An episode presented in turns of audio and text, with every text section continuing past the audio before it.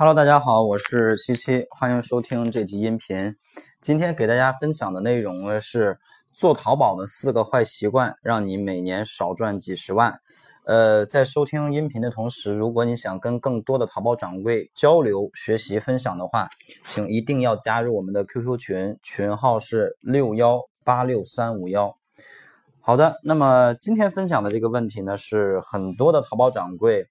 或多或少都存在的一些坏习惯，或者说一些不正确的做淘宝方式。那么这些东西实际上会非常非常的影响我们的店铺发展。那我们分别来说一下。首先呢，我们先来说第一个，就是呃选品的问题啊。很多同学选品呢是靠自己的感觉去选择产品。所谓的选品，就是你要选择什么样的产品去上架到自己的店铺去销售。那么针对这个环节呢，很多同学都是根据自己的感觉。凭自己的感觉来去选的，就是哎，我觉得这个衣服挺好看的，哎，我觉得那个颜色挺好的，然后我就去卖这样的一个呃款式。实际上呢，呃，我们个人的眼光不代表大多数消费者的眼光，对不对？而且呢，绝大多数人也没有这种独具的慧眼，能够去判断出来哪个是爆款，哪个是普通款，对吧？所以呢，这种完全靠自己的感觉去选品的方式。呃，一定是一个不正规或者说不合理的这么一个选产品的方式，所以实际上呢，淘宝官方它有给我们去提供很多的软件和工具，可以去辅助我们来选品，包括最基本的一个选品方式，我们可以去多观察一下自己产品的一个呃行业的一个一一个做的比较好的卖家，或者说我们的竞争对手，看一下他们是在上什么样的一些。呃，款式什么样的一些风格，什么样的一些颜色，虽然我不一定非得按照他的那个东西完全去照搬，但实际上呢，我们的这些竞争对手，包括我们的行业的一些 top 卖家，他们都可以给到我们一些启发和引导，因为既然他们能够呃成为大卖家，或者能够比我卖的更好，肯定是有过人之处的。对吧？肯定是不能按照自己的一个想法去选择产品。然后这里边呢，给大家推荐一个软件，这个也是淘宝官方的软件，就是生意经。我们可以通过生意经来去做呃行业以及产品的一个一个一个判断和分析啊。这第一个坏习惯就是靠自己的感觉选产品。那么第二个坏习惯呢，就是当我们有了这个产品之后，不去分析。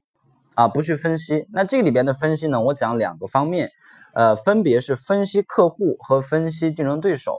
因为很多很多同学自己在做店铺的过程当中，就是这个产品选完了之后，就直接上架开始去做了，没有做任何的市场调研。但实际上呢，这种情况下你会发现你的产品很难做起来。为什么？因为现在淘宝上的卖家竞争对手非常非常多，甚至已经过千万了。在这么大的一个竞争环境下。你如果不做一些市场调研，就莽撞的去做产品的话，那这个概率是很很小的。所以呢，我们分别从两个方面来说一下。首先，先说这个分析客户，也就是说，我们的产品选择出来之后，你至少你要明确的知道你的产品所面向的客户是谁，他们比如说他们是什么样的年龄、什么性别、什么爱好，以及大概是什么样的一些职位，对不对？以及他们在去购买这类产品的时候，一般会比较担心什么问题，比较考虑什么问题？为什么要去分析这个东西呢？因为这些内容它是决定了你的产品能不能够被消费者所喜欢、所信任、所去下单购买的一个很致命的因素。但是说实话，很多人从来没有分析过这个产品拿过来之后，哎，我觉得挺好看的，上架了，对吧？所以呢，我们要去换位思考，去分析我们的消费者啊。那么第二个就是分析竞争对手，为什么要分析竞争对手呢？因为现在，除非你是自己的原创产品啊，甚至你是自己，哪怕你是原创产品，也会出现抄袭的情况，对吧？所以如果我们是代销的这种情况的话，你会发现在你上架之前，可能已经有很多人在去销售这个产品了。那所谓的分析竞争对手，也就是说，如果你想在某一个品类下去有所突破、有所成长、有所站住脚。那你就至少要知道你所面对的竞争对手是谁，以及他们的一些卖点是什么，他们的优势是什么，对吧？也就是说，我们要我们要去分析他们。我要想去打败他，就必须要知道他的一些弊端，他的一个短板是什么，然后在这个点上我可以去攻破，而对于他的一些优势，我也要做到位，甚至我要比他做得更好。这种情况下，我们才有机会在这个市场环境下去站住脚，去呃去让自己的产品有更好更好的成长，而不是乱七八糟什么都没有去做就直接上架了，对吧？所以这第二个坏习惯就是不去分析。那第三个呢，就是不优化自己的产品啊。所谓的不优化呢，它所所谓的产品的优化，它实际上指的方面很多，比如说我们的标题、我们的主图、我们的详情页、呃我们的上架时间。还有我们的一些这个呃一一一些促销活动，对吧？这些东西都属于是产品的优化。但是呢，很多人还是产品拿过来之后就把价格一改，可能数据包里边已经带了图片呀、详情页这些都做好了，包括属性。那我什么都不用去动，我就直接把价格改成我想卖的价格，就直接上架了。但是你会发现，这样做是不是很简单呢？而且呢？很多同学应该也发现了，这样去做了之后根本就没有效果，也不会去出单，甚至这种概率非常非常低。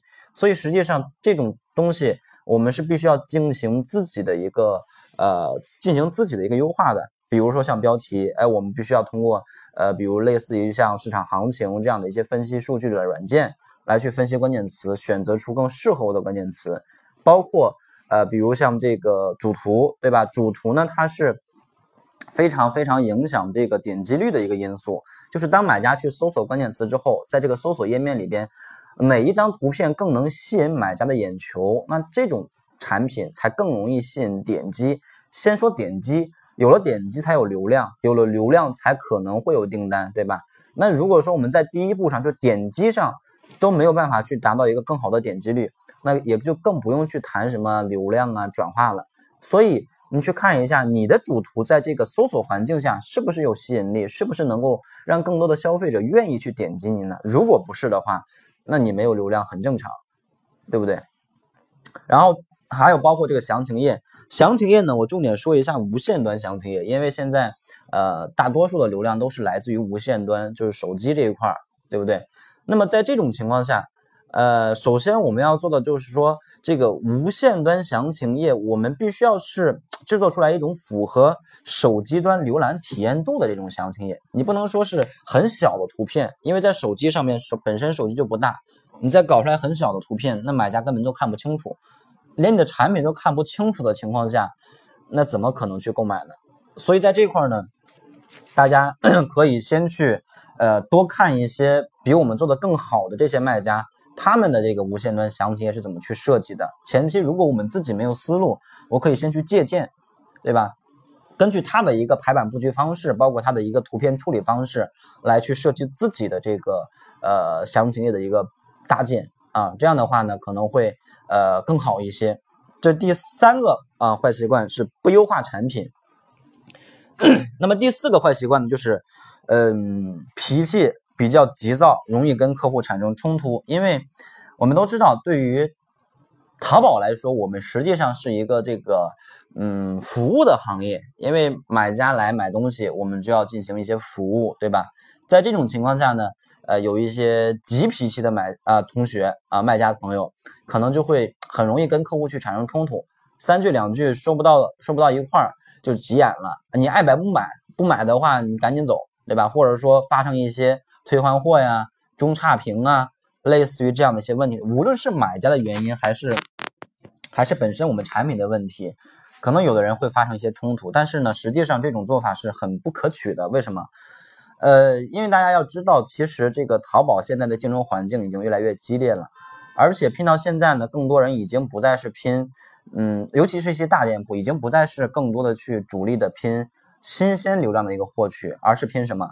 而是拼。老顾客的一个留存率，就是说，谁能够让更多的消费者复购第二次、第三次、第 N 次来选择他的产品，谁的产品或者谁的品牌才能够更长远的发展下去？包括一个品牌来说也是很重要的。那如果你经常跟这个顾客产生冲突，他就哪怕他再喜欢你的产品，你的产品质量再好、再便宜，我也不会去在你家买了。为什么？因为你让我感觉不爽啊，对吧？所以在这点上呢，希望每一个淘宝卖家都摆正好自己的一个心态，心平气和的跟买家去协商解决问题。无论呃，确实有的时候我们做淘宝的过程当中会遇到一些极品的买家啊，很极品的那种，明明是他的问题来找我们的一些麻烦，对吧？但是遇到这种问题呢，我们就摆正自己的心态嘛，好好的去解决，好好的去处理，甚至有的时候呢，我们多少稍微吃一点亏，只要这个问题能够和平合理的去解决就 OK 了，对吧？因为这次可能我们亏了几块钱，或者亏了十来块钱，但实际上呢，会给到这个消费者一种，呃，一种什么感觉呢？哎，这个掌柜，哎，处理问题很很合理，对吧？他有可能下一次还会来我们的店铺购买，对吧？当然，不排除有一些特别特别奇葩的客户，当然这种属于是极少的概率了，这个我们不去考虑啊。所以呢，最后总结一下，四个坏习惯分别是：第一，靠自己的感觉来去选产品。第二呢，就是有了产品之后，不去分析客户，不去分析竞争对手。第三就是不去优化自己的产品，比如像主图、标题、详情页，还有就是这个属性，对吧？第四呢，就是脾气比较容易急躁。那么不知道这四个坏习惯你有几个呢？好的啊，收听完这个音频的同时呢，你可以点击右上角把这个音频转发到自己的微信朋友圈。然后添加我的微信号码幺六零七三三八九八七，我会送给大家一份二十一天打造赚钱网店的一个计划导图。好的，这个音频就到这里。